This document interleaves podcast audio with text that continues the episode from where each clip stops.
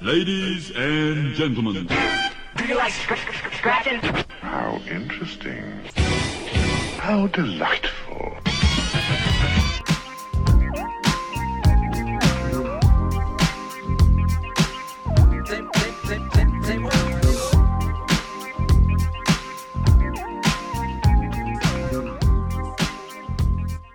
Bonjour à toutes et bonjour à tous et bienvenue dans cette euh, nouvelle émission de Sortez, euh, votre rendez-vous socio-culturel sur Radio Campus Tour 99.5 FM ou sur radiocampustour.com. Nous sommes euh, le jeudi 24 mars et euh, alors que le 28 février dernier, le GIEC publiait le second volet euh, de son sixième rapport, la question environnementale semble euh, avoir du mal à se frayer un chemin dans la campagne présidentielle et pourtant de nombreuses associations tentent de, de faire réagir. Et pour euh, en parler, euh, eh bien, j'ai le plaisir de recevoir Nicolas Mercier, qui euh, est activiste voilà, au sein de l'association Youth for Climate. Oui, bonjour. Bonjour Nicolas et, merci d'être au micro de Radio Campus Tour. Euh, alors tout simplement pour, pour commencer, euh, qu'est-ce que qu'est-ce que c'est être activiste alors euh, au, au sein de ce mouvement? Alors je pense que être, activiste et euh, en particulier euh, dans notre tranche d'âge, donc c'est-à-dire les, les lycéens et jeunes adultes, étudiants, euh, être activiste c'est avant tout euh, prendre en- se prendre en charge et en prendre euh, en charge son avenir. Parce que pour les questions climatiques en tout cas pour nous c'est le cas. Il, est question vraiment de, se prendre en main et de prendre en main notre avenir. Et donc pour moi l'activisme pardon c'est vraiment un acte citoyen qui cherche à consolider notre futur qui aujourd'hui pour nous est vraiment instable en fait tout simplement Voilà, C'était important je pense de préciser parce que c'est comme ça que je t'ai présenté. Donc est-ce que tu es d'accord déjà avec cette, euh, cette dénomination d'activiste? Ah moi c'est c'est vraiment une euh, c'est- comme ça que j'ai envie qu'on me représente de toute manière donc euh, vraiment c'est quelque chose qui est important pour moi et qui fait partie de mon quotidien en fait. Et alors quelle, est, quelle a été l'origine en fait de, de ton engagement, euh, le, le, le point de départ? Et ben alors je pense que en fait en tout, cas en particulier pour l'écologie on a tous un point de départ différent. Euh, moi ça a commencé il y a 3-4 ans. À l'époque euh, le mouvement Youth for Climate Tour s'appelait pas de, printemps silencieux. Et euh, à l'époque les organisatrices de ce mouvement ont organisé une grande marche. C'était la première marche pour le climat à Tours organisée par les jeunes. C'était quelque chose d'incroyable. Il y avait 3000 personnes etc et c'est cet événement choc qui moi m'a fait réagir j'ai toujours grandi dans un cercle familial qui était propice à l'écologie, donc je m'étais pas forcément inquiété parce que chez moi c'est comme ça que ça fonctionnait. Mais je me suis rendu compte qu'il y avait beaucoup d'autres problèmes en dehors de ma maison, en dehors du seuil de ma porte. Et euh, c'est à ce moment-là que je me suis dit, il faut que je m'engage parce que euh, euh, les questions climatiques d'aujourd'hui ne- ne concernent pas que mon petit chez moi, mais concernent des enjeux qui sont beaucoup plus grands. Donc à partir de ce moment-là, je me suis dit que c'était vraiment important d'entrer dans l'activisme. Donc c'est de voir toutes les, toutes les personnes finalement dans la rue qui, qui t'a dit euh, bon bah il faut que je... Enfin il y a quelque chose à faire avec, euh, avec ça. Exactement, c'est ça. Et je me suis dit que j'avais un rôle à jouer. Et donc euh, ton, ton premier acte militant ça a été de, de descendre dans la rue ou il y a eu voilà, d'autres euh, d'autres choses en amont Alors, euh, acte militant écologique, c'était ça, ouais. Descendre dans la rue. À l'époque, j'étais euh, simplement vidéaste, en fait, pour le mouvement. Et au fur et à mesure que le mouvement avançait, j'ai commencé, entre guillemets, à gravir les échelons, même si on a un fonctionnement très horizontal. Et, c'est comme ça, j'ai voulu m'investir de plus en plus. Et, puis aujourd'hui, on en est là, tout simplement. alors, euh, alors Printemps Silencieux c'était donc euh, ça en 2017 c'est ça? C'était ça, ouais. C'était c'était- voilà. Et donc euh, après tu t'es donc rapproché du For Climate. C'est ça. En fait, le, le mouvement en lui-même n'a pas vraiment changé. Les, les- les activistes qui, qui opèrent à l'intérieur sont les mêmes. Simplement, ça nous permettait d'avoir le, le soutien du entre guillemets national, parce que le mouvement est national et en fait, ça nous permet vraiment d'unifier toutes les petites branches locales en France, quoi. Et donc il y a eu un, peu, euh, je crois, savoir un, essoufflement. Voilà, au moment du Covid, c'était plus dur finalement de, mobiliser les gens là. Euh, c'est ça, c'était très difficile parce que euh, déjà les établissements scolaires fermaient. Donc nous, comme on vise prin- principalement les jeunes, c'était très compliqué de pouvoir toucher du monde étant donné que bah, les jeunes n'allaient plus au lycée. Puis il y en a qui viennent de très loin, donc plus personne en ville, etc. Les manifestations, c'est pareil, c'était compliqué d'en organiser. C'est vraiment nous, c'est nos actions favorites parce que c'est celles qui font le plus parler de nous. Euh, quand on a du mal à organiser des manifestations à cause du Covid, c'était compliqué. Et puis, bah, nécessairement, euh, le contexte faisait que le moral n'était pas forcément au rendez-vous et euh, c'est trop compliqué avec que quelques personnes d'organiser des choses concrètes. Donc à côté, on a essayé voilà de construire une espèce de, QG pour relancer le mouvement, etc. Ça n'a pas pris non plus, donc c'est pour ça qu'aujourd'hui on essaie de, de se relancer un maximum dans l'activisme avec des manifestations. quoi.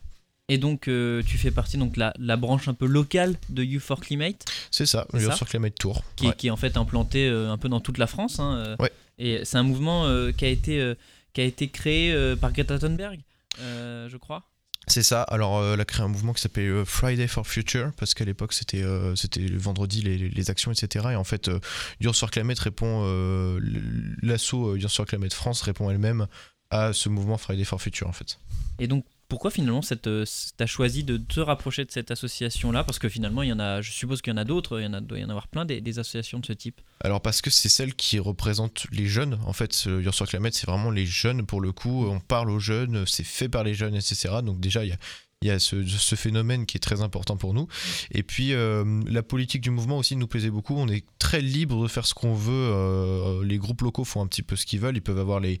Ils peuvent, être, ils peuvent être politisés ou non, avoir un peu la charte qu'ils veulent. Globalement, on va quand même tous dans la même direction, donc c'est assez homogène.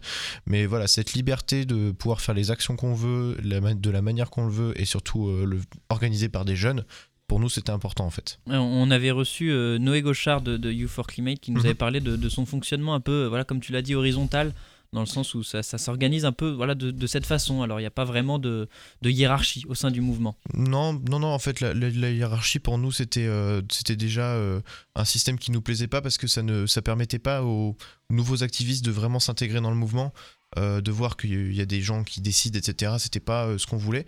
Alors évidemment, il y a des gens qui ressortent, etc. Euh, l'époque, avec le Covid, beaucoup de gens sont partis, etc. Et j'étais un... il est arrivé qu'il y a des moments où je me retrouve un petit peu tout seul à gérer, mais j'ai toujours trouvé ça important de, montrer que je n'ai pas de temps de parole supplémentaire, je n'ai pas de pouvoir décisionnel supplémentaire par rapport aux autres.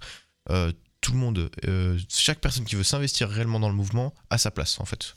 Et donc, euh, c'est, tu l'as dit, euh, un mouvement qui est euh, fait principalement donc, par les jeunes. Euh, Est-ce que c'était important, enfin, pourquoi c'était important justement cette dimension-là de, de voilà, de, c'est, les jeunes qui portent le, le truc? Alors, pour nous, c'est important parce que déjà, euh, ça va être à nous de répondre aux questions climatiques euh, plus tard. Nos aînés font ce, ce qu'ils peuvent aujourd'hui, mais la planète va finir entre nos mains. Donc déjà, pour nous, c'est important de s'en emparer. Et ensuite, parce que dans l'échiquier politique, on trouve que les jeunes ne sont pas assez représentés. Donc, on a envie de montrer que on a notre mot à dire et qu'il faut nous écouter parce que tout simplement, c'est c'est nous qui allons prendre les rênes du monde ensuite. C'est aussi un peu voilà, une, une constante hein, dans l'histoire, les, ces, ces Mhm. jeunes qui prennent euh, souvent leur place dans la société. C'est ça. Ça a toujours été euh, une, une constante. Euh, quelles, quelles actions euh, mène You for Climate? Voilà, c'est- Il y, a des- il y a des marches, on l'a dit. Est-ce qu'il y a d'autres moyens de, de militer? Alors, il y en a plusieurs. Après, ils sont pas forcément récurrents. Euh, de par euh, soit la difficulté d'organisation, soit le manque d'effectifs. Les manifestations, c'est ce qui rassemble le plus de monde toujours. C'est des grosses actions de com et de sensibilisation pour nous, c'est vachement important. Après, à côté, euh, on peut citer l'exemple des Clean Walk qu'on a déjà organisé ou co-organisé. Mais le problème des Clean Walk, c'est qu'elles sont généralement organisées par d'autres collectifs, notamment le collectif Clean Walker Tour, qui sont vraiment spécialisés dans les Clean Walk. Du coup, on leur entre guillemets laisse ce travail et nous on est plutôt co-organisateur là-dessus. Et euh, deux autres actions supplémentaires, sinon on a les actions de, désobéissance civile. On se rappelle du 29 novembre, euh, ça devait être 2019, on avait fait une action dans les galeries Lafayette comme ça, euh, on avait fait un die-in co-organisé avec XR et ANV COP21. Donc euh, ça c'est un autre type d'action qu'on aime bien faire mais qui sont bien plus difficiles à préparer parce que les enjeux sont différents, c'est de la désobéissance civile, voilà, faut former les gens. Et puis euh, de temps en temps des light-off, la nuit on arrive, on éteint les enseignes lumineuses qui restent allumées parce que c'est inutile. Et, euh, et puis voilà. Et donc, c'est intéressant, toutes ces, toutes ces façons finalement de, de militer. Et euh, la, la marche, on, on va en parler. hein, il y en a une euh, voilà, vendredi euh, à 10h qui part de Plage en Jaurès, donc. C'est ça. C'est bien ça. Et quel sens donner alors de, de marcher dans la rue? Quel sens ça a pour toi? Parce que peut-être que voilà, de- je me fais l'avocat du diable. On pourrait dire bon, bah marcher. quel- quelles actions ça a concrètement? Quel sens tu donnes à ça? Alors, bah, à titre personnel, euh, c'est vrai qu'on, je me voile pas la face. Je, sais très bien que c'est pas marcher dans la rue qui va euh, nécessairement faire avancer les choses. D'autant plus que les marches euh, des jeunes, c'est- généralement un vendredi à une heure où on n'a pas énormément de public parce que les gens travaillent, parce que ceci, cela. Donc nécessairement, euh, les marches, on peut les, remettre en question, etc. Euh, là où pour nous c'est important, c'est déjà bon quand on a un appui médiatique à côté, ça permet de, faire entendre un petit peu la voix des jeunes. Euh, les lycées se rendent bien compte qu'il manque beaucoup de lycéens qui sont partis, etc. Donc mine de rien, ça fait son bout de chemin en fait dans la société, c'est ce qui est important pour nous. Et euh, comme j'ai dit tout à l'heure, c'est une action de sensibilisation de communication plus qu'une action concrète pour euh, faire avancer les choses. Parce que bah, mine de rien, le pouvoir des jeunes pour faire avancer réellement les choses, c'est un petit peu compliqué euh, à quantifier euh, tout simplement. Ouais, c'est ça. Est-ce que, est que finalement aussi, euh, il y a, voilà, le pouvoir décisionnel n'est peut-être pas forcément qu'en- qu'entre vos mains. hein. Il y y a ce- cet enjeu-là aussi.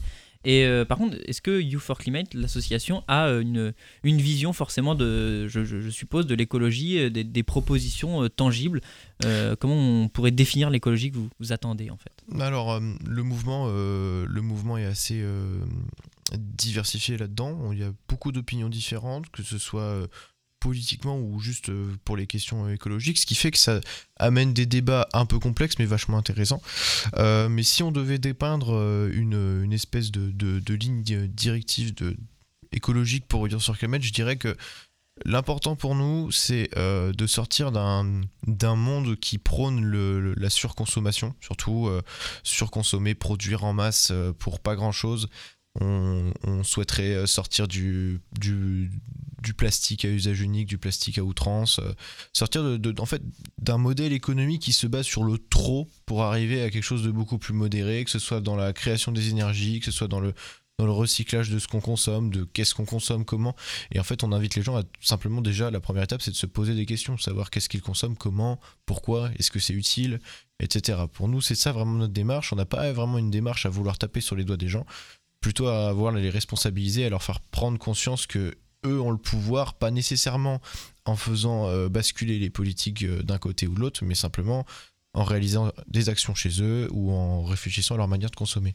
Eh bien écoute, on, on va continuer euh, cette, euh, cette discussion. Avant, on va, on va marquer une courte pause musicale. Je crois que tu es musicien Oui, c'est ça. d'ailleurs. La guitare Ouais. C'est ça Bon, alors euh, là, on, va pas s'écouter. euh, je crois pas qu'il y a de la, guitare dans ce, dans ce que je vais passer, mais on va s'écouter euh, X-Ecutioners, le titre Premier's Execution. C'est un crew new-yorkais voilà, de, DJ. euh, et voilà, qui, qui est virtuose, un petit peu des platines. On s'écoute ça et on se retrouve juste après.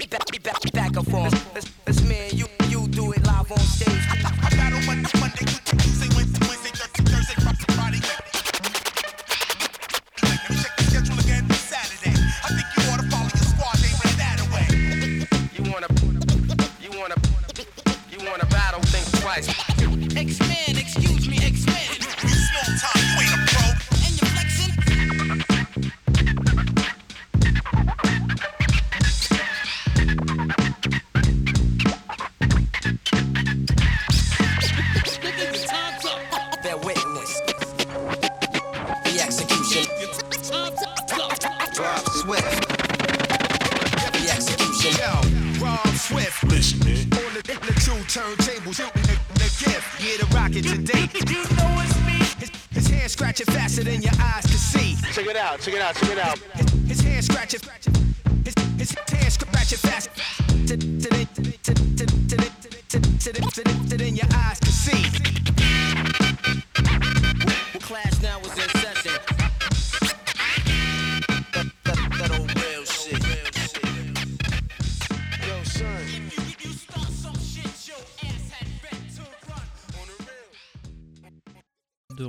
Sur Radio Campus Tour 99.5 FM ou sur radiocampustour.com. Vous êtes toujours dans votre rendez-vous socioculturel Sortez. Nous sommes dans la deuxième partie de cette émission et je suis aujourd'hui avec euh, Nicolas Mercier, voilà, qui est activiste au sein euh, du mouvement Youth for Climate et euh, qui vient nous parler de, de, de, de ces de ces actions euh, militantes, de ce mouvement et, et d'une marche qui va avoir lieu euh, le, le- le vendredi, ce vendredi, le vendredi 25, donc euh, demain à 10h, plage Jean Jaurès. Exactement, c'est ça. Merci Nicolas d'être à ce micro. Et donc on a déjà parlé voilà dans la première partie de cette émission euh, eh bien quelques voilà quelques actions de ton, ton engagement euh, ce que c'était finalement cette cette association, une association plutôt tournée euh, enfin plutôt voilà tournée vers la jeunesse en tout cas qui qui prend les, les choses à bras le corps C'est ça. et euh, il est peut-être intéressant voilà, de, de, de, de te questionner sur euh, ton, ton, ton avis sur euh, la, la- la place que, qu'occupe le- la, préoccupation environnementale dans, dans la présidentielle, dans, dans la campagne. hein, ça vous aura pas échappé. On est en pleine, pleine campagne présidentielle. Euh, qu'est-ce que tu en penses, toi, tout simplement, de, de- du temps de parole accordé? Alors euh, moi je trouve qu'il y a hum, un gros delta entre euh, cette étude, alors je sais plus quel organisme d'études avait fait ça, mais il y a une étude qui s'est sortie récemment pour expliquer quelles étaient les préoccupations principales des jeunes. Euh, et l'écologie devait être deuxième préoccupation principale, vraiment quelque chose de très important pour la jeunesse, etc. Et globalement pour... pour euh, les Français, ça reste une, une thématique qui est importante pour, euh, pour euh, la population. Et je trouve que ce- il y a un gros delta entre justement cette importance collective et cet intérêt pour l'écologie et la place qu'on qu'on accorde à, à ces questions-là dans les programmes. Alors, ça dépend des candidats. Certains vont proposer des, des solutions plus ou moins concrètes pour essayer d'apporter quelques solutions, etc. Et puis, euh, on a d'autres candidats à côté qui euh, vraiment semblent ne pas s'en préoccuper ou du moins ne placent pas l'écologie là où nous, on aimerait que ce soit placé comme, euh, comme lutte nationale primaire, tout simplement, en fait. Alors, il y, a y un calcul qui a été fait par 4 ONG récemment, Mhm. euh, et euh, le chiffre qui en ressort, c'est 2,7%. Voilà, c'est le temps de parole qui a été accordé à la question environnementale durant, pour l'instant, voilà, durant la, la campagne. Euh, bon, ça, ça te suscite euh, quoi Ah comme bah, réaction? Forcément, euh, moi ça me révolte, ça me révolte parce que ça fait quand même des années qu'on se bat pour ça, ça fait des années. Alors nous les jeunes, ça fait, ça doit faire 5 ans qu'on se bat pour ça, mais ça fait des dizaines d'années qu'il y a des, organisations qui se battent pour ça, qui essaient d'alarmer, euh, les rapports du GIEC qui sont de plus en plus catastrophiques. Je veux dire, les, chiffres on les a tous sous les yeux et les candidats les ont aussi sous les yeux, mais euh, il y a toujours ce truc de, euh, on a l'impression qu'on essaie de retarder cette échéance où on va vraiment se retrouver au pied du mur.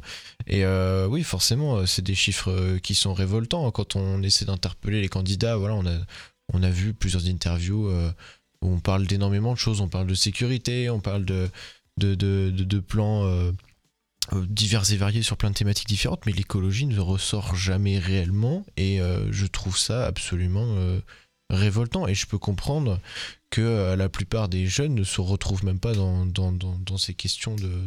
ne, re- ne retrouvent même pas de- comment dire, ne trouvent pas de candidat intéressant euh, euh, pour qui voter, tout simplement parce que nous, ce qui nous intéresse, c'est l'écologie, c'est notre maison, c'est notre monde euh, plus tard, et on trouve personne qui s'y intéresse, toi. Alors la, la volonté de l'association euh, Youth for Climate, hein, dont tu fais partie, est-ce que c'est aussi de se dire, euh, bon bah on, on peut plus faire euh, forcément confiance aux politiques pour faire émerger ces sujets? Bah, il était longtemps question de ça, hein, effectivement. euh, on- chaque, euh, alors, notre mouvement n'est pas réellement politisé. euh, forcément, vis-à-vis des solutions qu'on propose, on va plutôt nous classer dans un, camp ou l'autre, mais c'est pas la question. euh, hum, beaucoup de gens ont des opinions différentes sur les, candidats, mais euh, oui, il n'en demeure pas moins que, effectivement, on n'arrive pas à s'y retrouver, le mouvement n'arrive pas à s'y retrouver, donc on, ne se rattache à aucun programme politique, à aucun candidat pour, pour ces raisons-là. En fait, on n'a pas de, pas de candidat vraiment euh, qui ressort. Même les, même les partis jugés euh, comme euh, Europe Écologie Les Verts, jugés vraiment écolo, pour nous, quand on regarde les programmes, on trouve qu'il y a des incohérences, etc. Et on n'arrive pas vraiment à se dire Ah, tel candidat défend ce que nous, on défend depuis des années. Non, du tout. Et, euh, et vraiment, nous ça, nous, ça nous révolte. On n'arrive pas à trouver voilà, quelqu'un qui puisse euh, représenter ce qu'on pense. Donc c'est-à-dire que même euh, dans les partis euh, voilà, qui, qui sont censés mettre en avant l'écologie, et finalement vous trouvez pas votre, votre satisfaction. C'est ça, soit on trouve pas de satisfaction vis-à-vis des questions écologiques qui sont importantes pour nous, soit, soit nous avons réellement une réponse pour les questions écologiques, mais ce qui est à côté ne nous plaît pas euh, socialement, parce qu'on on s'est toujours dit aussi qu'on était un mouvement euh, euh, qui euh, demande une justice écologique et sociale, parce que pour nous ça va ensemble. Pas voilà, c'est pas un- C'est- C'est très important. Donc, euh, c'est pas parce que euh, le- les questions climatiques et écologiques sont intéressantes dans un programme que à côté on va pas s'intéresser au social. Et si le social est complètement à revoir, pour nous c'est pareil, c'est non quoi. Alors finalement aussi c'est une façon hein, de traiter euh, l'écologie, euh, on, on- on la met souvent en rubrique de quelque chose, alors que peut-être comme tu l'as dit, elle euh, va toucher l'ensemble des pans de la société. hein. Mm, mm. Alors il y a eu l'affaire du siècle, voilà, quatre ONG qui ont, ont attaqué l'État français pour inaction climatique. Et euh, le tribunal administratif de Paris a condamné l'État français à réparer le préjudice écologique d'ici euh, fin 2022. Donc une, condamna- une condamnation pardon, historique. Euh, Est-ce que ça te redonne espoir ce genre d'action-là? Alors ce genre d'action, c'est des actions qui, en termes de médiatisation, font vraiment, font vraiment le, boulot entre guillemets parce que euh, on en parle beaucoup. attaquer évidemment, attaquer l'État français en justice, tout le monde. C'est impressionnant, etc. Après, euh, euh, nous, on a coutume de dire euh, on verra, on, attend de voir. On en est arrivé à un certain point où les promesses, c'est bien, dire on va faire ci, ça, ça, c'est bien, mais on attend vraiment de voir concrètement ce que les gens vont faire, en fait. Donc c'est pareil, est-ce que tu as le même constat sur, voilà, il y a eu la COP 21, récemment la COP 26, c'est Ah, le même constat pour Je, toi je- je dirais même plus que la, que la COP26, c'est plus une catastrophe que l'affaire du siècle. Parce que euh, pour moi, c'est. Je dirais pas que c'est du, c'est du greenwashing, mais on essaie de trouver des solutions, mais qui, qui sont beaucoup trop lentes. Il n'y a pas cette notion euh, de, d'urgence, en fait. On a l'impression qu'ils ne comprennent pas que euh, plus on attend, plus, euh, plus on se plus on se met du crédit quoi en fait. C'est la, terre euh, là on est déjà euh, au bord de la rupture et puis ben, plus on grappille plus on grappille euh, plus les conséquences vont être catastrophiques en fait Et euh, ça pose aussi euh, la, la question euh, des médias, hein, des, journalistes. Peut-être que si les politiques en parlent si peu, on peut se demander si les journalistes posent les, bonnes questions. Qu'est-ce que tu penses du, traitement médiatique? Est-ce que tu penses aussi que, voilà, c'est, voilà, comme tu l'as dit, bon, des, candidats qui ne prennent pas forcément. Soit la mesure de ce qui se passe, soit c'est consciemment fait, je, ne sais pas. Mais est-ce que c'est aussi une responsabilité médiatique selon toi? Bah, pour moi, les médias, en fait, ils doivent jongler entre deux choses, entre euh, suffisamment euh, informés euh, là-dessus, en questionnant les politiques, en réalisant des articles, etc. Mais d'un autre côté, ils peuvent pas non plus passer leur temps à parler d'écologie, euh, déjà parce qu'il se passe d'autres choses à côté, donc nécessairement, euh, faut en parler. moment. Voilà, faut, faut en parler aussi, donc euh, c'est important. Et puis, euh, je, et puis je pense que euh, l'effet inverse, l'effet bourrage de crâne, euh, ne serait pas efficace non plus. Les gens ne, en auraient probablement marre d'entendre parler d'écologie. Voilà, quand on, quand on essaie de trop forcer avec un sujet, euh, je peux comprendre que les, que les gens de, trouvent ça imbuvable au bout d'un moment. Donc euh, voilà, c'est une question d'équilibre. Euh, je pense que la balle n'est pas nécessairement dans le camp des journalistes, on en parle beaucoup. Euh, les Français, comme, comme je dis tout à l'heure, voilà, c'est une, une préoccupation principale des, Français, l'écologie. Donc, donc je pense que les, médias, entre guillemets, ont fait leur part de travail, puisque c'est eux qui ont communiqué là-dessus, etc. Après, voilà, c'est effectivement aux politiques de- de prendre conscience, tout simplement. Et euh, ça- la, la- la dernière hein, édition des, des assises du journalisme était consacrée justement à ce sujet, euh, voilà, aux, aux- aux responsabilités journalistiques et aux questions climatiques. Euh, et d'ailleurs, à ce propos, voilà, j'ai cherché un petit peu pour savoir l'avis euh, des, des- de certains journalistes, bon, emblématiques, hein, des, journalismes, des journalistes, pardon, il y en a des, milliers en France, mais voilà, voilà, par exemple, Routel Krief, qui est une tête qu'on revoit souvent à la télé, hein, qui est journaliste à BFM TV, maintenant je crois qu'elle est à LCI, voilà, elle a déclaré euh, On bute sur la difficulté à parler de façon simple et euh, très grand public sur, euh, sur des sujets très techniques. Est-ce que voilà, il n'y a pas aussi ce problème de vulgarisation En fait, c'est- complexe les questions écologiques? Bah, oui, il y, a un il y a un petit peu de ça aussi. C'est difficile de, de, de, de juste dire euh, faut- il faut sauver la planète parce qu'elle est en danger. Il faut forcément expliquer pourquoi, etc. Mais on arrive très vite dans, dans des considérations un petit peu techniques. euh, expliquer euh, les mécanismes des entreprises. euh, c'est pareil, quand on essaie d'expliquer même, même aux plus jeunes comment ça marche, pourquoi ça pollue de faire produire à l'autre bout du monde tel produit, etc. Il y y il y a énormément de, considérations à prendre en compte dans l'écologie de base. Donc déjà, en parler, c'est déjà un petit peu compliqué et fastidieux. Alors en plus, quand il y a des termes techniques qui se rajoutent, etc., c'est vrai que la vulgarisation est compliquée. Et puis bah, nous, on le voit aussi euh, pour faire passer notre message. Euh, quand on a décidé d'aller outre le simple fait de dire qu'il faut sauver la planète parce que euh, la planète est, est en train d'être détruite, eh ben, c'est assez difficile de communiquer là-dessus, hein, effectivement. Ça pose aussi la, la question du, du rapport à la parole scientifique. Euh, est-ce que euh, les, les- les scientifiques sont assez présents euh, dans les médias? Et d'ailleurs, est-ce que l'association a une, une communique avec les scientifiques, a une relation avec les scientifiques ou pas? Alors, euh, nous, la branche Tourangelle, non, pas, forcément réellement. la branche Tourangelle. Mais à l'échelle nationale, oui. En fait, on, on prend les études qui nous viennent de droite à gauche, on en fait des, on essaie de les vulgariser un petit peu sur nos réseaux sociaux. Voilà, le rapport du GIEC, on essaie de le rendre un peu plus buvable pour tout le monde.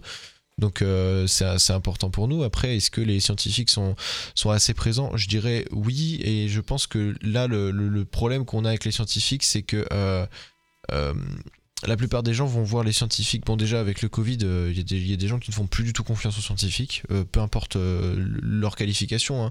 Les gens qui vont traiter les problèmes du, les questions climatiques, ce sont pas du tout les mêmes personnes qui ont travaillé sur le Covid-19, par exemple.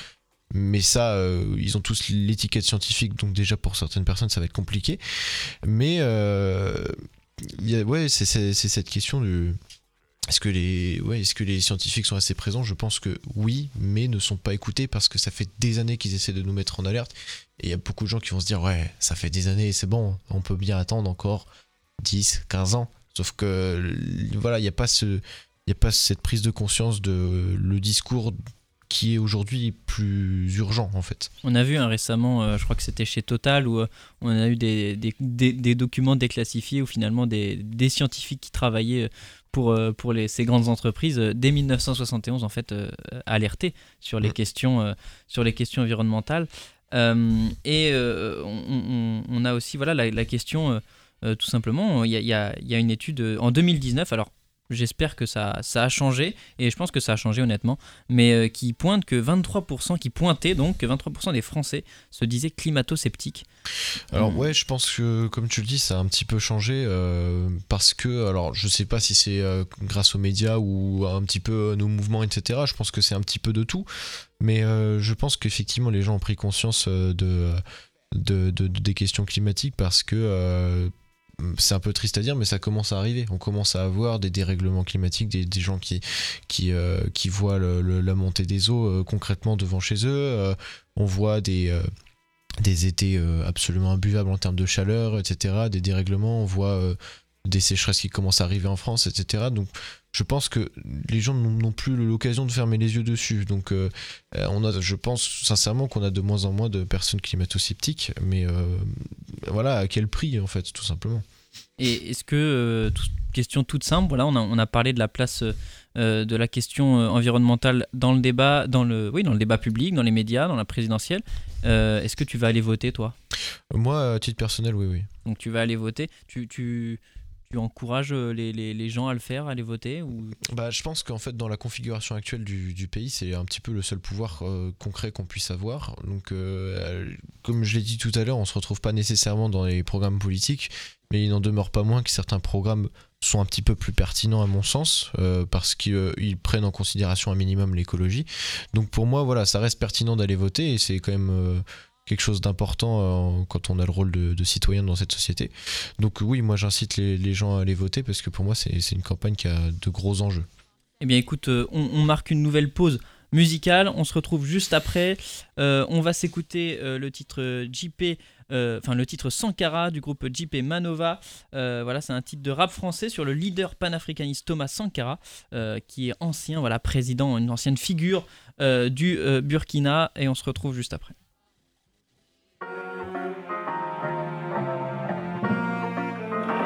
Masses populaires en Europe ne sont pas opposées aux masses populaires en Afrique.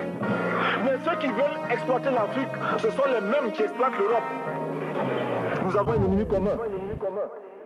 Si tu veux avoir un jour dans les mains une autre donne connaître un autre discours que celui qu'on te façonne sur ce dont souffre l'Afrique, ta démarche elle-même te renverra à la porte de Thomas Sankara. Là tu la verras s'ouvrir sur une plaine de raisons pures qui passe l'envie d'en rire. Tu peux en être sûr, une vérité qui éclate au visage sans trucage ni mascara. La sincérité d'une voix Sankara. À ceux qui pensent l'Afrique comme un clip de Shakira où le blanc mène la danse et les nègres suivent le pas dans l'insouciance légère que tu crois, chantant en ouvrant leurs bras, jeu auquel ne jouait pas Sankara. Tu ne sauras pas depuis quand ni même comment se mesure le nombre de tonnes de litres d'hydrocarbures, mais c'est pas l'amour qu'a pu lui porter Jacques Faucard qui nous lie, amour qu'a pourtant subi Sankara. Loin de tout le rituel, des constats larmoyants, des jérémiades habituels, du paternalisme ambiant, non. C'est un regard dans les yeux qui provoque l'embarras d'un Occident pernicieux. Sankara, si tu penses que la misère en Afrique est inhérente au fait que le nègre il serait trop fainéant, oh, apprends comment tes dirigeants régentent le néant d'un continent et tu apprends Sankara. Pas du genre de ces petits chefs pleins d'apparat qui défilent en voiture blindée à la parade. Ni un illuminé, ni un phara, un prophète ou un marat. Un soldat du Burkina, Sankara. On nous demande aujourd'hui d'être complices de la recherche d'un équilibre. Équilibre en faveur des tenants du pouvoir financier, équilibre au détriment de nos masses populaires. Non, nous ne pouvons pas être complices.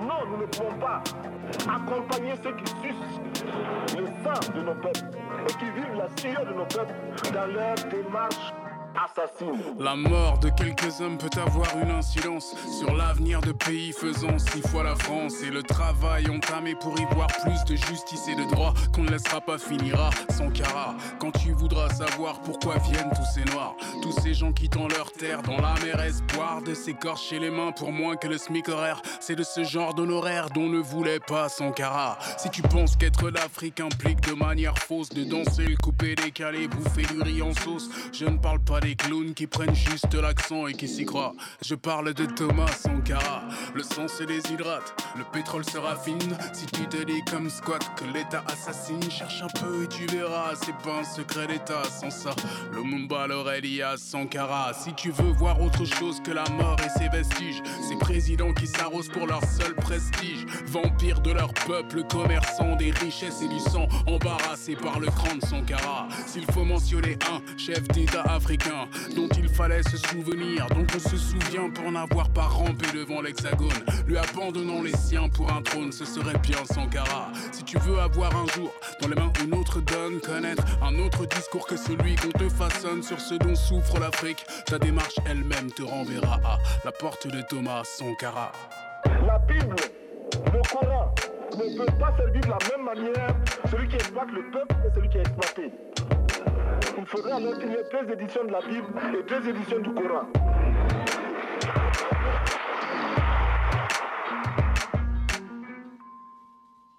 De retour sur Radio Campus Tour 99.5 FM ou sur radiocampustour.com. Vous êtes toujours dans votre rendez-vous socioculturel euh, Sortez. Et euh, je suis aujourd'hui avec Nicolas Mercier, qui est euh, activiste au sein du mouvement Youth for Climate. Donc voilà, on, a parlé de, de la question environnementale aujourd'hui. On a parlé notamment de sa place dans la présidentielle et dans les médias, de ce qu'en pensait euh, Nicolas, voilà, euh, et euh, peut-être rapidement pour les auditeurs qui arrivent en cours de cette émission, il y a une marche vendredi. Est-ce que tu peux rappeler peut-être voilà l'heure et puis le, sens qu'ont ces marches? Alors, c'est une marche pacifique, ça c'est important de le préciser parce que c'est notre mode de fonctionnement. C'est une marche pacifique qui vise à sensibiliser sur les questions climatiques et c'est une marche qui se tient vendredi à 10h place Jean Jaurès. Mais écoute, euh, Nicolas, est-ce que tu as quelque chose à rajouter euh, ou on a fait le tour des sujets euh, que tu voulais évoquer? Simplement, j'inviterai les, les- les- gens qui nous écoutent à se poser des questions sur leur façon de, de consommer, à essayer de, de voir ce qu'ils peuvent faire eux à leur euh, échelle individuelle pour euh, leur planète, pour leur maison et surtout de penser à leurs enfants qui seront bientôt de grands adultes. Effectivement, eh bien écoute, merci beaucoup euh, d'être euh, d'être passé au micro de, Radio Campus Tour et j'espère qu'il y aura voilà, plein de monde à, à cette, euh, à cette marche. Euh, quant à nous, euh, chers auditeurs, euh, on poursuit cette euh, émission. Alors, euh, avec la rediffusion d'un podcast d'Arte, de l'émission 28 minutes du magazine d'Arte, euh, du magazine d'actualité pardon d'Arte, présenté par Elisabeth Quint. Et euh, ce podcast, voilà, va s'intéresser. Cette émission s'intéresse à la COP 26. Alors, euh, qui, est passée maintenant, mais c'était à l'heure de l'ouverture de la COP26 à Glasgow.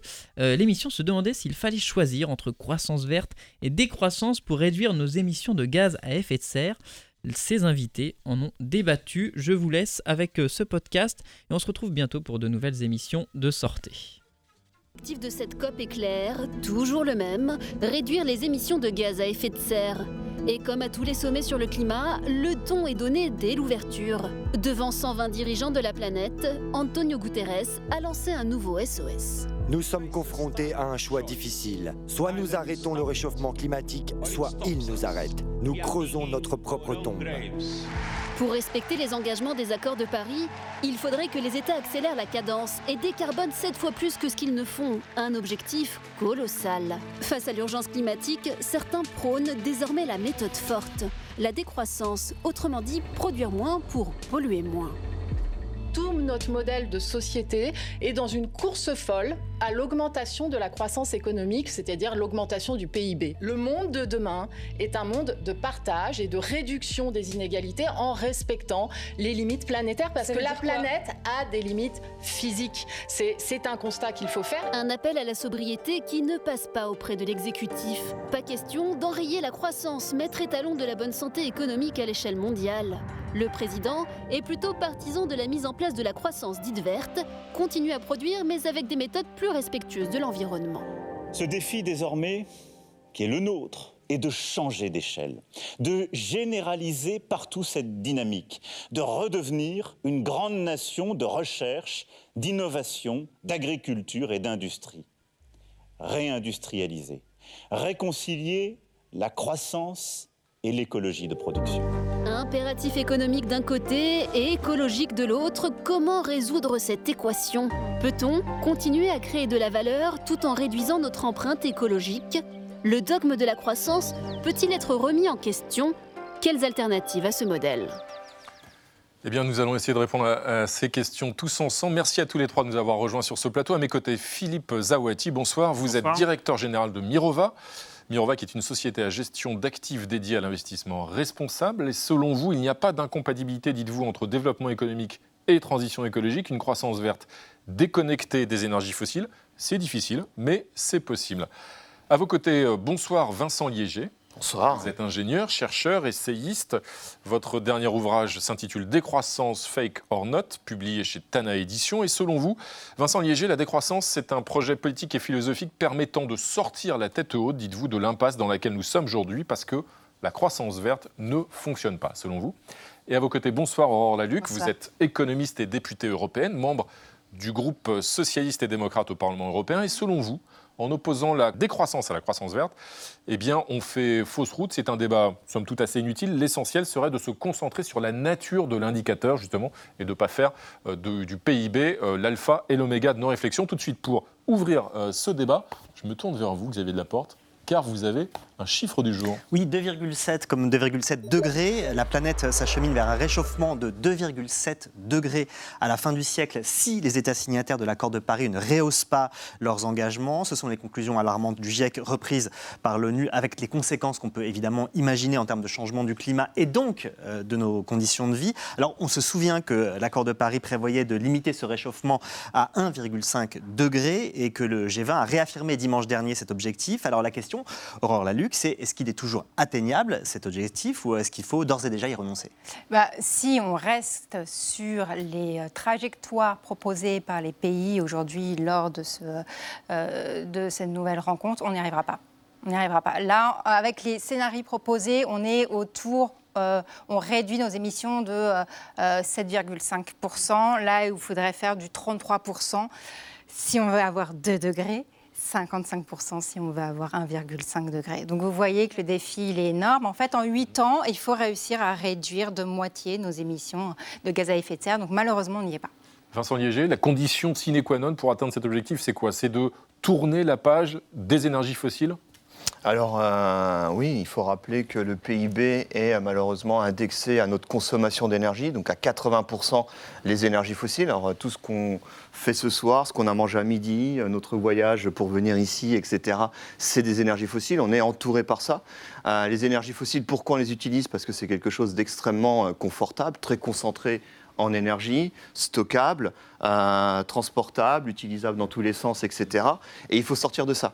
Et les seuls moments où on a réussi à baisser notre empreinte écologique ces dernières années, c'était en période de crise, Euh, crise de 2008, euh, c'était en période de confinement avec euh, la récession qui s'en est suivie, qu'on a connue. Et en fait, bah, il n'est pas possible de réduire, l'expérience nous l'a montré, toutes les études scientifiques aujourd'hui le démontrent, il n'est pas possible de réduire notre empreinte écologique sans questionner notre modèle économique qui est to- toxico-dépendant toujours plus à la croissance. Philippe Zaboitier, on le voit avec la reprise euh, post-Covid, euh, la reprise mondiale post-Covid, elle se fait justement en, en recourant à nouveau aux énergies fossiles. Ouais, Forcément, c'est-à-dire que quand on s'arrête et qu'on a envie de redémarrer, on utilise le véhicule euh, qu'on a sous la main. Et le véhicule qu'on a sous la main, c'est un véhicule qui fonctionne à l'énergie fossile. Et donc toute la problématique, c'est une problématique de transformation. Euh, il faut, dans les 30 ans qui viennent, donc dans l'espace d'une génération, il faut réinventer et redéployer euh, un modèle qui est complètement différent de celui qui a été construit au cours des deux siècles précédents, c'est-à-dire le modèle fossile.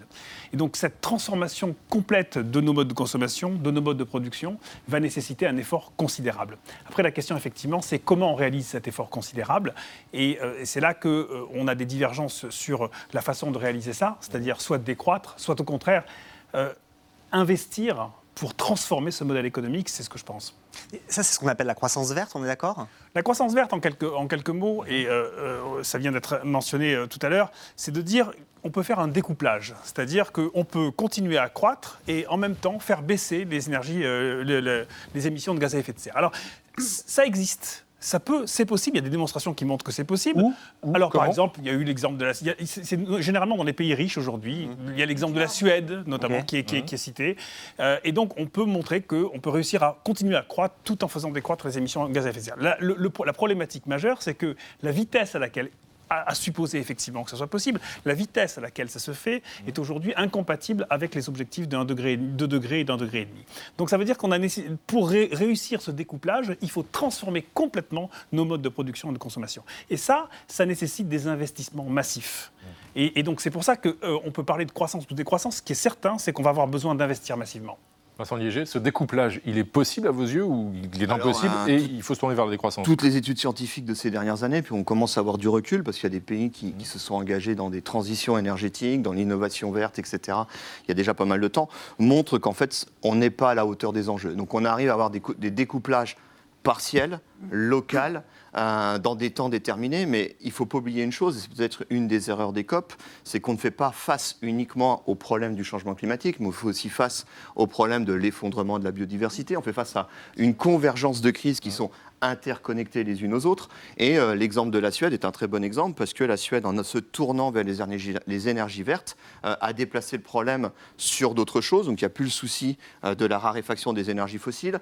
Il y a moins de soucis par rapport au changement climatique. Euh, Quand je dis moins, mi- très, un tout petit moins, mais il y a de nouveaux problèmes avec des tensions sur d'autres ressources. Je pense notamment se tourner vers le tout électrique, c'est plus de lithium, c'est plus de cuivre. Euh, qui Plus de aujourd'hui métaux rares, donc de, mé- de- de cobalt, etc., qui sont aujourd'hui de l'extractivisme, qui sont aujourd'hui euh, très demandeurs aussi en énergie. Le lithium, le cuivre, c'est par exemple des tensions sur l'eau dans un pays comme le Chili, etc. Et, euh, et sur les populations. Derrière, c'est euh, l'extractivisme, c'est de l'expropriation des populations, c'est l'exploitation des populations, etc.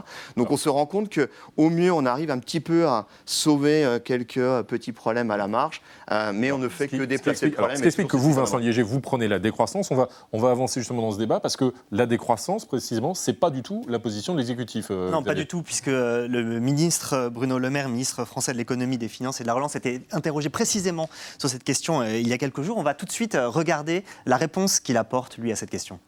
La question écologique doit nous amener à inventer un nouveau modèle économique. Nous nous battons pour la réindustrialisation du pays et pour la reconquête industrielle et pour l'indépendance industrielle du pays.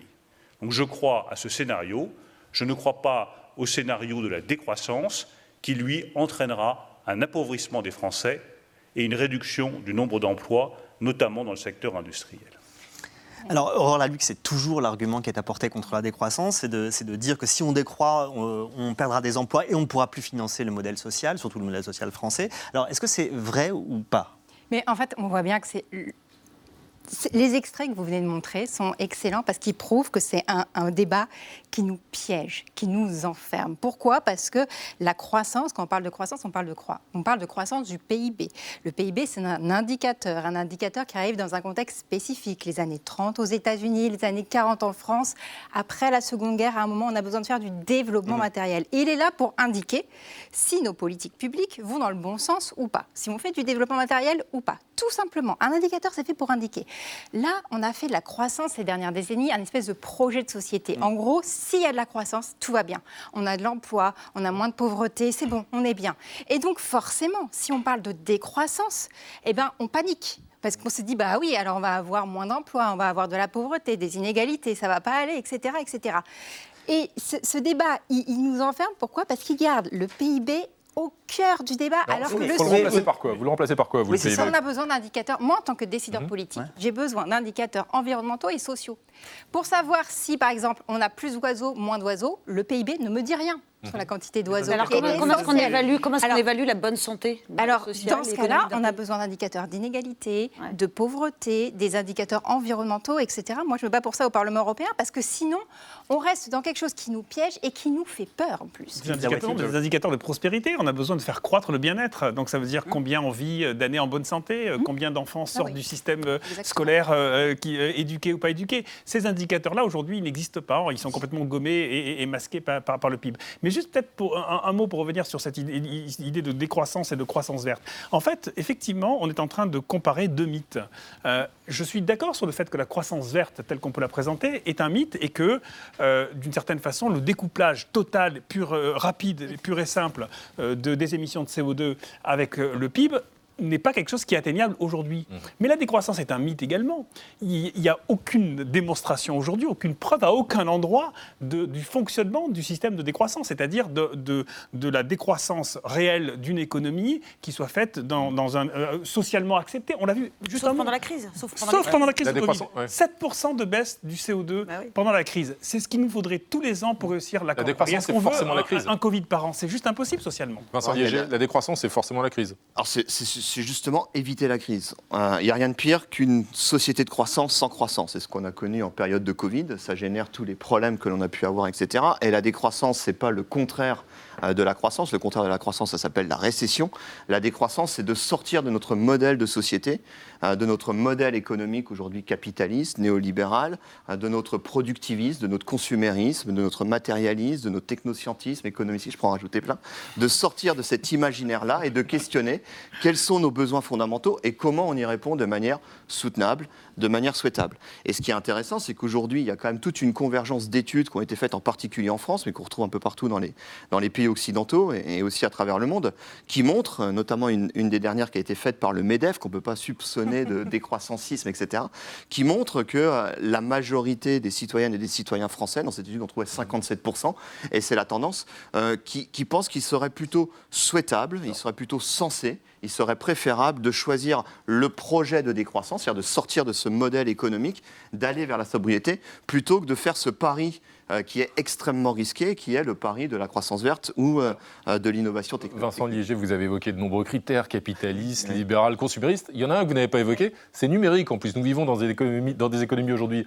numériques. Et précisément, Nadia, aujourd'hui même, le Sénat examinait une euh, proposition de loi visant à réduire la pollution numérique. Oui, en deuxième lecture, il me semble, parce que, et pour cause, donc, quand on parle de pollution numérique, selon certaines estimations, si Internet était un pays, ça fonctionne toujours bien comme image, il serait le septième plus grand pollueur du monde. Il euh, émettrait aujourd'hui 4% des euh, gaz à effet de serre, soit davantage que le transport civil aérien. Et ce bilan carbone du numérique est plutôt ignoré d'ailleurs des consommateurs et des citoyens. Il tient autant à la production, à la fabrication, qu'à l'usage qu'on en fait. La production, c'est le fait, par exemple, qu'un simple ordinateur qu'on utilise tous, ça mobilise 22 kilos de produits chimiques, 240 kilos de combustible, une tonne et demie d'eau, sans parler de l'obsolescence programmée et du fait que 75% euh, des déchets électroniques échappent aux filières, en tout cas aux filières légales euh, de recyclage. Quant à la pollution euh, générée par notre usage quotidien, je vous livre cette donnée assez éloquente, assez, éloquente, assez simple et un peu culpabilisante. Le visionnage de vidéos en ligne Ah. sur des plateformes comme Netflix, par exemple, Faites pas ça, quand ça émet Nadia. jamais, non, pas sur Netflix, ça émet 300 mégatonnes de CO2 en un an, c'est-à-dire autant que ce que peut produire un pays comme euh, l'Espagne. Et c'est sans doute pour euh, cet ensemble de raisons, et pourtant je n'ai pas tout dit, que figurait dans les euh, 150 propositions de la Convention citoyenne sur le climat cette question de la sobriété numérique. Et dans le même temps, on voit que beaucoup de pays font reposer, dont la France, font reposer la transition énergétique sur la transition numérique. Aurore Laluc, aidez- aidez-nous à comprendre si le numérique c'est un allié ou c'est un boulet pour le climat, ou un peu des Là, à l'heure actuelle, c'est un boulet.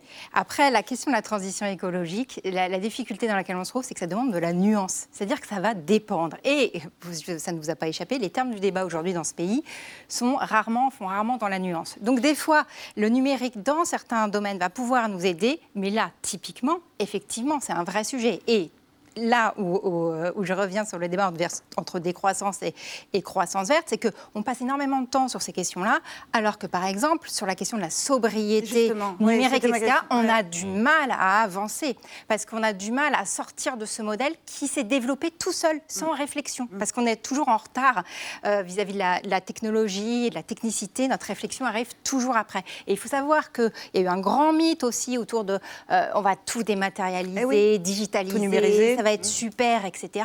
En fait, c'est très très archaïque, hein, le mode de fonctionnement euh, des serveurs, etc. Et ça tourne souvent avec des énergies fossiles. Mais au- au-delà de la question strictement du numérique, il y a la question de la technique euh, et du progrès technique. Est-ce qu'il n'y a pas une sorte d'illusion dans cette idée de la croissance verte, ou je ne sais pas comment vous avez envie de l'appeler, que c'est la technique qui va un jour nous sauver parce qu'on va trouver des solutions pour résoudre les problèmes, Oui, a- notamment des gaz à émissions Il y, a, euh, y y il y a deux types de techniques d'abord.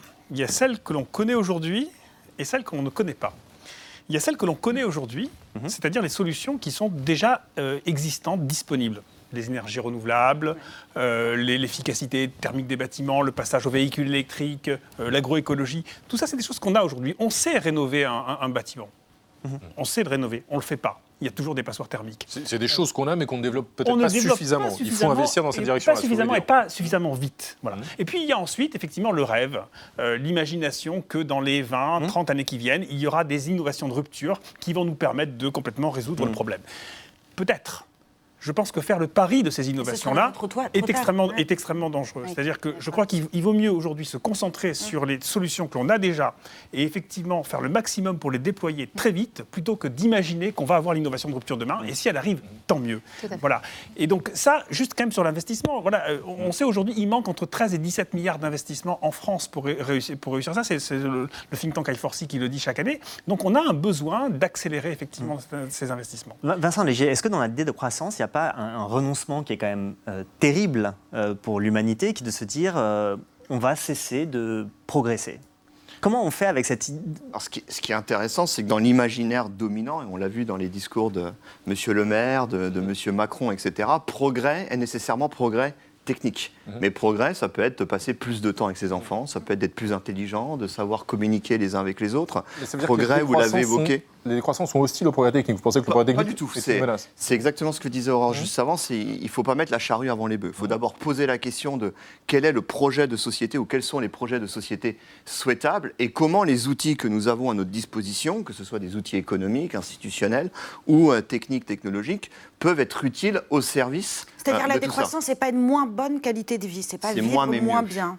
C'est moins mais mieux. Donc c'est euh, euh, le progrès technique, c'est ce que vous évoquez, c'est par exemple l'agroécologie, c'est la permaculture, c'est euh, dans les techniques, moi quelque chose que je pratique beaucoup, la question des low-tech. Comment se réapproprier les technologies que l'on utilise, c'est les réapproprier, c'est aussi les, les rendre autonomes. On a pu voir comment on parlait du numérique, comment aujourd'hui on a créé euh, euh, des espèces de, de monstres dont nous avons perdu le contrôle, tous ces algorithmes dans les... Pardon C'est moins numérique, vous voulez dire Ou c'est pas la 5G, par exemple, c'est- pas la 5G, ou la 5G peut être utile pour certains usages, je ne vois pas lesquels, mais on pourra en discuter.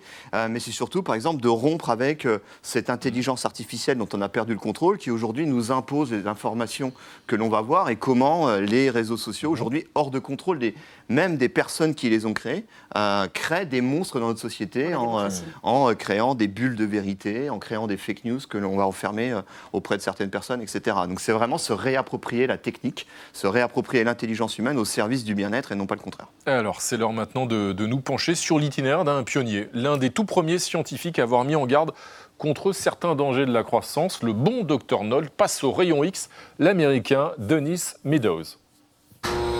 Bonjour docteur, j'ai mal ici et là. Une petite déprime passagère, c'est tout. Évidemment, je fais du sport. Mon cher Dennis Meadows, j'ai vos radios sous les yeux, c'est la fin.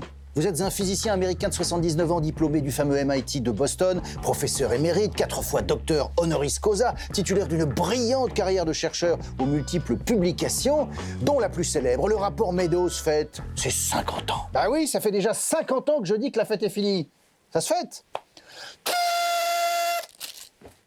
Ce rapport de 125 pages, publié en 1972 avec Madame Meadows et deux autres étudiants-chercheurs à la tête bien faite, est le premier à avoir étudié l'impact destructeur de la croissance démographique et industrielle à l'horizon 2100. Une étude prospective minutieuse, 18 mois de travail, 15 heures de labeur quotidien, traduite en 30 langues et publiée à 10 millions d'exemplaires dont les conclusions vous semblaient si graves que vous pensiez vous être trompé. Et pourtant, le compte était bon et très mauvais. Although we showed many different scenarios, all of them show that growth stops sometime in the period of 2020 to, let's say, 2060. So soon.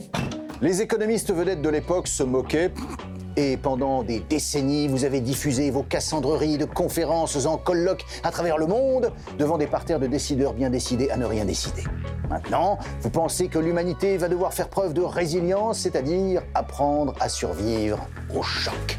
Will the current ideas about green industry and uh, qualitative growth avoid collapse? No possibility.